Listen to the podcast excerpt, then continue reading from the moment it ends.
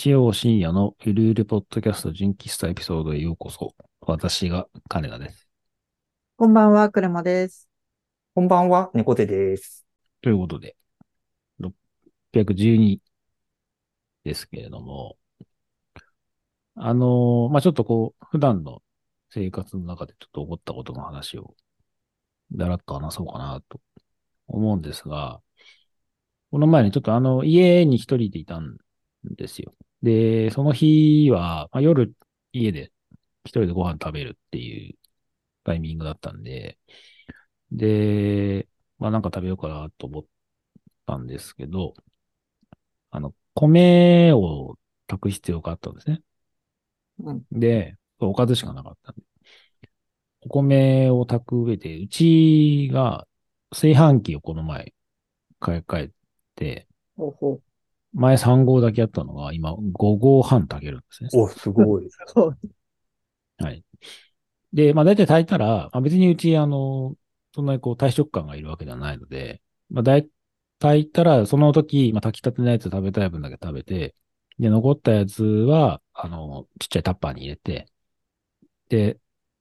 冷凍するっていうのが大体いつものルーティーンなんですけど、で、まあその日も、お米とやつ5合半炊き、まあ食べたいように、あの、セブンイレブンで買ってきた、あの、塩サバと、あのキムチと、あと味噌汁みたいな、こう、質素な感じで、うん。一人で食べて、で、まあ食べ終わったんで、じゃあお米冷凍するか、と思って、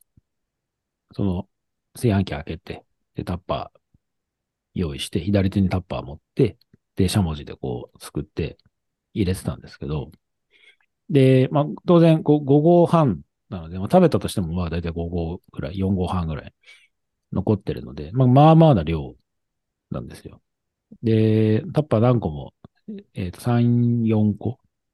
そこにこう詰めていくみたいな。うん。お米詰めていくみたいな感じなんですけど、で、前に使ってた3合のやつと違って、その5合のやつが、まあ、土鍋炊きみたいなうん。うん。タイプで、結構底が深いんですね。うんうん。で、それもあって、で、結構下の方からこう、すくい出さないと、みたいな感覚になり。ほで、結構まあ自分もそう横着なんで、一回にこうガバって入れないんですよ。なんかいちいち上からチム、はい。入れたい入れたいんですね。そう、一回で、あの、ガバってやった方がまあ早いじゃないですか。まあ、そうですね。うんだから、下の方からすくって、で、ガバって入れようと思ったら、その一回にそのザクッと入れてガッて上に上げたときに、まあまあな量が取れたんですけど、その力の入れ具合をミスって、そのガバって取ったお米がポーンと飛んで、床に落ちたんですね。あ辛ー、い、辛いよ。辛いな。で、あっと思って、落ちたと思ったんですけど、なんか、その時に、そのなんでしょうね、その米を落としたとに対するその罪悪感っていうか、このやっちまった感がなんかものすごくて、うん。なんか取り返しのことを、取り返しのつかないことをしてしまったみたいな、当然食べ物なんで、その、大事にしなきゃいけないっていう感覚はわかるんですけど、なんか、ことさら、その米に対するやっちまった感がなんかものすごいなと思ったんですね。うん。なんかその時に、あ、この米に対するこの感覚は、これやっぱ自分が日本人だから、そう思うのかなっていう、なんかそんな気がしたんですよ。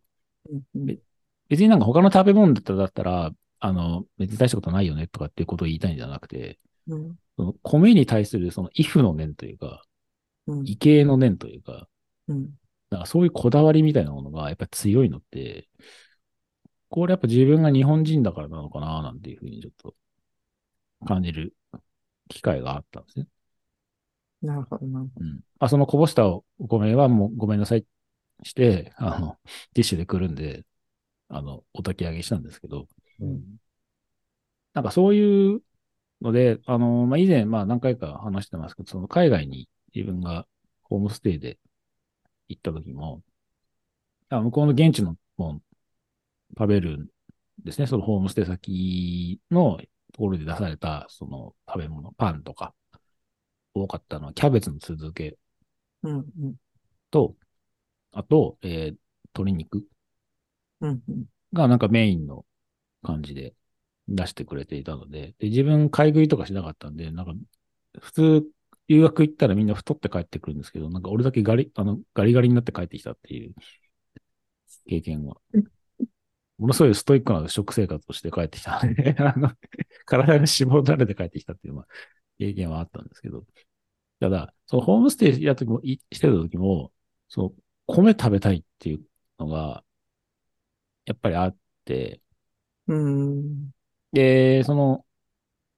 ホームステイ先の家族の人もすごい気遣ってくれて、一回だけなんかお寿司食べようっつって、あの、手巻き寿司みたいなやつを用意してくれたことがええあって、うんあ、優しい人たちだなとかも思ったんですけど、まあ、それでなんとかそう、米欲みたいなものは、みたあの、満たすことができたんですけど、やっぱ味噌汁がないんですよ。ああ、なるほど。で自分で、そのまあ、寿司作ってくれたから、じゃあお返しになんか味噌汁を作ろうかなとか思ったんですけど、その、日本食材を売ってるスーパーに行ってみたものの、なんかどこをどう探しても出汁がないんですよ。ああ。ああ、かつお節とかもないの？そう、鰹節とかそういうのもなく、出汁の素みたいなのもなく、うん見つけられず、単にお湯に味噌汁溶いただけみたいになっちゃうから、これは味噌汁じゃないなとか思って、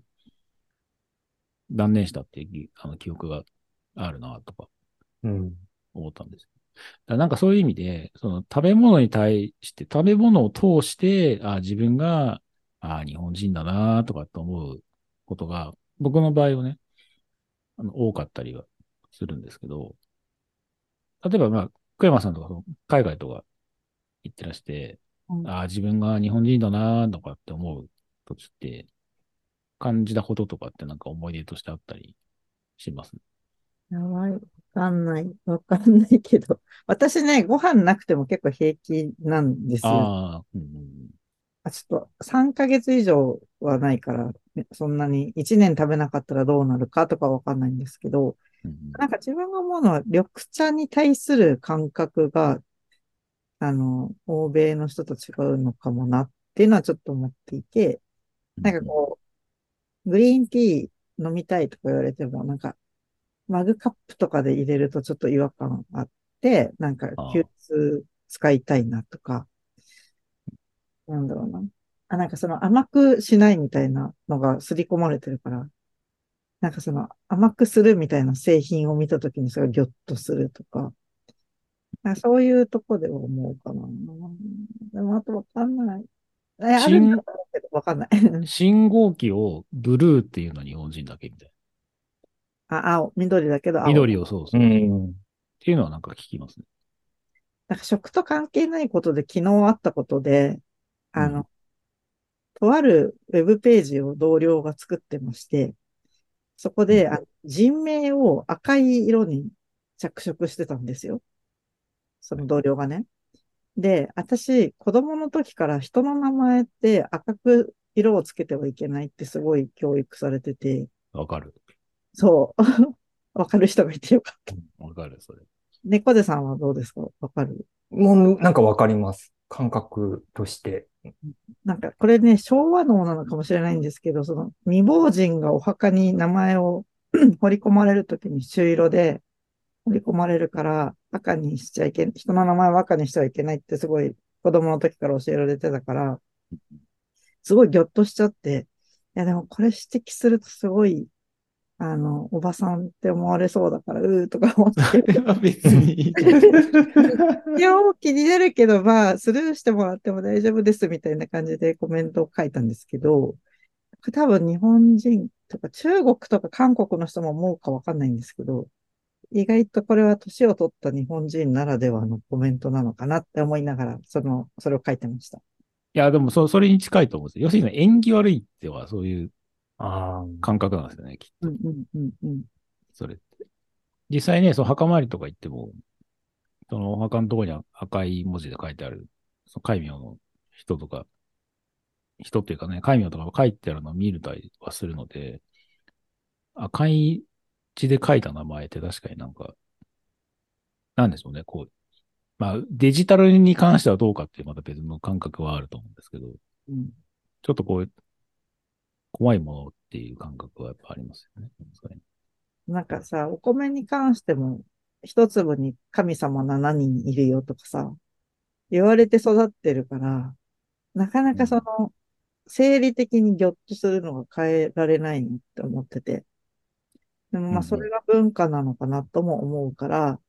なんか頭ごなしに赤にするなんておかしいじゃないみたいに言うつもりは全然ないけど、そう感じる自分がいるよっていうことだけは伝えようみたいな感じで、自分の中でもその名前の件を処理したんですけど、なんかご飯とかも同じことなのかもしれないなって今聞いてて思いました。なんかありますね。その、いそのか神様的なものをなんか感じるもの、まあ妖怪もそれに近いのかもわかんないですけど、そういう感覚が備わってるというか、日本独自の文化として、なんかそういうものを感じ取れる、想像できるみたいな部分は、なんか日本人の DNA なのかな、なんていう気がうんしますよね。あの、前に、これちょっと、あの、多分、当事者の方がもしかしたらこのポッドキャストを聞いてるかわかんないんですけど、あの、ウェブ系のイベントで、あの、一日学校ってあの、ウェブシグ一日学校っていうのが昔、イベントで僕、モデレーターでまあ手伝ってたことがあるんですが、その時になんかその、一つの授業の中で、食べ物をちょっと使ったこう思考能力のその考え方というか、その体験をするみたいな、なんかそういう授業があったんで、ちょ具体的に詳しい内容はちょっと忘れたんですけど、それで使うときになんか最初、お米を使ってそれをやるかみたいな話が出てた、出てたんですよ。うんうん。で、それ聞いて、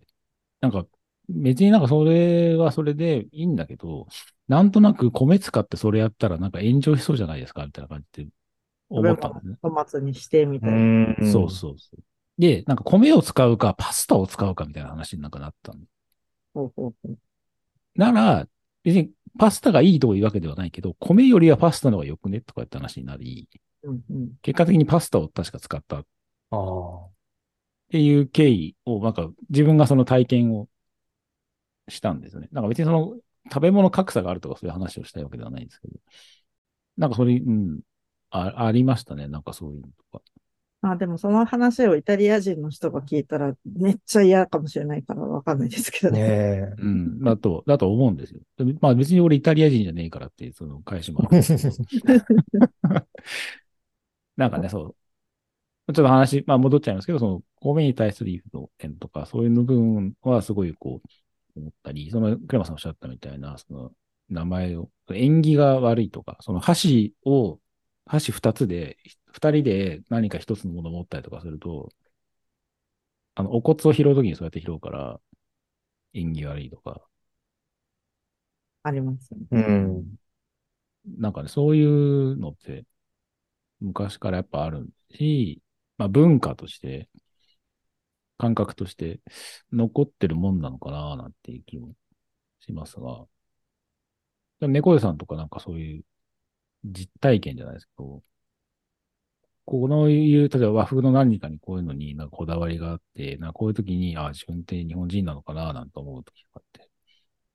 ああ。普段の生活とかでもいいですけどね。例えば、あの、電車乗るときになんかドアの端っこに立っちゃうとか。ああ。輪の端っこに立っちゃうは、もう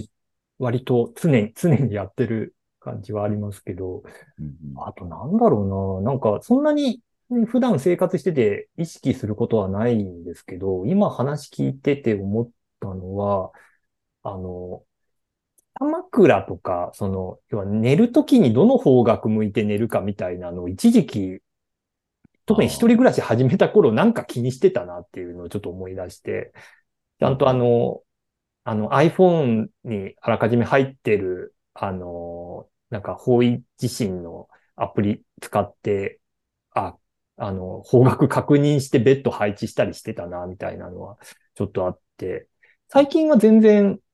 そんな方角も気にしてないというか、その、ね、日の入り具合とか、あの、空調があの、直接当たらないかとか、そっちの方を気にするようにはなってたんですけど、一時期はなんか方角とか気にしてたな、みたいな、その縁起が悪いみたいなところは、なんか自然と意識してた。縁起が悪いとか、あと罰が当たるみたいな、はいはいはいはい。あの、ね、食べ物粗末にするととか、やっぱりなんかそこでこうすり込んでたものっていうのは特にやっぱ食べ物粗末にするみたいなところは、なんか未だに根強いのかなっていうのは、ね、さっきのあの、落としたお米に対する罪悪感みたいなところも、まさしくそれで、やっぱなんかこう、それは大事に扱うものみたいなところは、なんか自然と、こう、うん、なんか刷り込まれたものなのかなっていうのは聞いてて思っ。あとはあれかな。あの、さっきのパスタの話にちょっと戻っちゃうんですけど、うんなんか、会社で参加した、なんかチームビルディングのワークショップみたいなので、なんかスパゲッティタワーを建てるみたいな、なんかワークショップがあって、はいはい要はなんかそのパスタを使って、要は塔、塔を建てるみたいな。で、どれだけこう高いのを建てられるかみたいなのをこうやるみたいなのがあって。で、でこれ確かに、あの、ん特にそれに対する違和感もなく、なんか参加してたんですけど、うん確かに、あの、イイタリア人がそれ見てどう思うかっていうのを考えたことなかったんで、なんか確かにこれをご飯に変えて、なんかそれをこう、ね、米でやろうみたいになったら絶対に違和感あるんだろうな、みたいな。うん。なそれもちょっと、カイノさんの話聞いてて思った感じですね。そのイタリアの文化で、うんなんかイタリアの文化、どこがあれですけど、イタリアのその感覚として、イタリア人の感覚と中にも、その食べ物を粗末にしてはいけないっていう感覚があるのかどうかっていう。ああ、そもそも。そう。だからそれはそれであるけど、そのチークとして何がするときに、うちのパスタがお役に立てるんなら、どうぞ使ってくださいとかっていう感覚なのか、うん。なんかそれはそれ、これはこれみたいな。食べるものは食べるし、どうせお湯で煮るから、使ったやつちゃんとスタッフが美味しくいただきましたにすればいいだろうみたいなうん、うん。話なのか、使った後のパスタを捨てましただと、いや、それはちょっとどうなのみたいな。っていうのもきっとあると思うんですね。確かに。前提として、そもそもそういうね、価値観みたいなのがあるかどうかっていうのは。そう。日本人の感覚でパスタを使ったときに、ああ、うんなんかちょっと悪いことしてるかもみたいな、後ろめたさというか、を感じるけど、別にイタリア人的には、いや、それはそれだからみたいな、そういう切り分けがもしかしたらあるの？ね、あるかもしれないですね。そうか。個人差もあるかもしれないですけどね。ちょっと、うん、ただ気にしない人は多分気にしないと思うんです。うん。だし、逆に言えば気にするイタリア人もすごい気にすると思う。それは絶対あると思う。ねだもしかすると、その日本人でも、なんかその、ね、若い世代の人はあまりこう、普段そういう教育を受けてないから、あまりその罰が当たるとか、食べ物を粗末にしちゃいけないみたいなところが、なんか割と軽くなってるとかっていう可能性も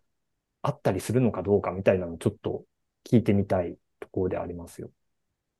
うん、あれですね。なんか学校の給食でお金払ってるんだからいただきますって言わせるな、みたいな話とかあないかもしれない。あ、ねなんか親御さんが怒って、そういうの結構本当世代差、地域差、文化差とかすごいあるから、結構むずい問題だなと思ってて、うん。なんかあんまりこう、一刀両断にできにくいなって思いながら今聞いてました。そうですよね。まあ、うん、そうですね。いた、まあ、いただきます問題は、個人的にはその提供してくれた人じゃなく、食材になった命に対して言うべきだろうみたいな。うん。うん。そういうのも、まあ、まあ、道徳としてうん。あるとは思うんですけどね。まあでも、まあ何回か、あのー話題にしてますけど、ご飯中にスマホいじのが当たり前になってきてる文化だから、そういう意味だと、なんかただ、その、エネルギーを得るためのものみたいな、そのために食べてますみたいな感じにやっぱなりつつあるのかなっていうのは、まあ、マナーっていう話まで広げていくと、こうなってきちゃうのかなっていう気はしますけどね。その、うん。うん、いただきますって、そもそもで言う必要あったんだっけってところまでなんか戻ってしまうよううん。な感じもあったりするのかなと思いますね。うん。実際どうですかねその、時間に、例えば、あの、待ち合わせをしてて、時間にすごい、ちょっと遅れそうとかと思うだけでもすごいそわそわしたりとか、するのって、なんか、そういうのもこう、日本人ならではの、こう、感あ、覚。まあ、それはね、私日本人とかじゃないと思ってる。個人差なんですかね。個人差とか、うん、お家とか、環境差な気がしますうね。ん。やっぱそうなのか。まあ確かに沖縄の人とかはま気にしないとか。ね、言いますよね。うん。確かに。そういうもんなのか。まあ個人差は確かにある。めちゃくちゃあると思うんですよ。うん。感覚としてはそうか。あ、その、やっぱ縁起とか、縁起が言い悪いとか、あと、もったいないとか、なんかそういう感覚に、まで、メタなところまで落とし込んでいくと、なんかそこはこう共通項でみんなが感じる何かがきっとあると思うし、そこに対してのその世代間のズレみたいなものは、なんかあるけれど、なんか体感なのかな、そういうのって。知識として覚えるものなのか、体感していくものなのか、やらかした時に上の人に怒られたから良くないと思うのが、あとこう TPO に応じた何かなのか。そのさっき言った、その焼焼き場でそういうことをするから、火葬場でそういうことをするから、縁起が悪いっていうふうに、なんか思うからこそ、あこれやっちゃいけないんだ、みたいなふうに思えるのか。なんかそれを今後、自分が他の人がとかに何か伝えるタイミングがあったときに、論論理的には言えるけど、じゃあそれがどう悪いのか、話をちゃんとこう伝えられるのかなっていう、自分は感覚としては持ってるけど、うん。さっき言ったように、まあ、お米をお落としたっていうのはもったいないとか、それはわかると思うんですけど、もう少しその概念的なものを、こう、うまく伝えてい、伝えるというか、他の人たちも、にも、こう、共有していく立場に今後なっていくとするならば、どう伝えていくのがいいのみたいなものを、このデジタル社会の中で、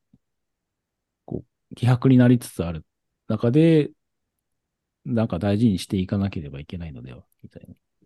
うん。ものをね、ただ単にお米を装ってこぼしただけなんですけど、感じた。はい。次第でございます。これ、うちの子供にどう伝えるかって結構むずいなって今聞きながら思いましたね。うん。うん。まあなんかもうそういうものだからって多分伝えるとは思うんですけど、どっかでなんで？って多分なると思うんですよね。なりますよね。ねえ、その時になんて説明するんだろうなっていうのは。うんね北枕 に関してはうん、あの、まあ、諸説ありますと話もあえるし。そうですね。うん。僕は、あの、金運が上がるから、あえて北枕だったんですああ、エネルギーをもらえるっていう話がありましたよね。なんかええものは捉えようですね。なるほど。うんなのでね、なんかまあ、そういう、まあ、まあ、風水かかに、違う角度で見ると、これはありとかっていうのもあるし、まあ、そこま、まあ、多様性という言い方はちょっと便利すぎますけど、うちのしきたりはこうだから、みたいなものを、なんか伝えるだけでも、まあ、その子はその子にとって、あ、これ、このパターンはダメなんだ、みたいなとか、うん。なんとなく、あ、これをやったらこうなりそうとかわかんないですけど、そういう勘が鋭くなってくると思う。うん。なんかそれもまた違った、単に知識詰め込むんじゃない、なんか違った育て方になる。するのかな、なんていうふうに。うんなんある種の空気読み力だと思うんですよ。それって縁起が、これは縁起が悪いとかっていうのは。うん。誰に対してじゃないんだけど、なんかやばくね？と思う。その感覚をす、なんか研ぎ澄ませるためにのはなんか必要なことなんだろうなっていう、うん。はい、思いました。うん。まあなのでね、えーお米を炊くときは一気に炊かないでちょっとずつよ炊くのがやっぱ一番いいですよね。そういう結論。の方が美味しい説もあるからどうなんですかね。よそうときはちょっとずつよそいましょうって言った方がいいと思う。あそうですタッパーに詰める。ねまあ要するに横着するなっていうことだ と思います。でもなんか、うんうんではでは。今日のところはそんな感じ。それでは皆さん、おやすみなさい。おやすみなさい。おやすみなさい。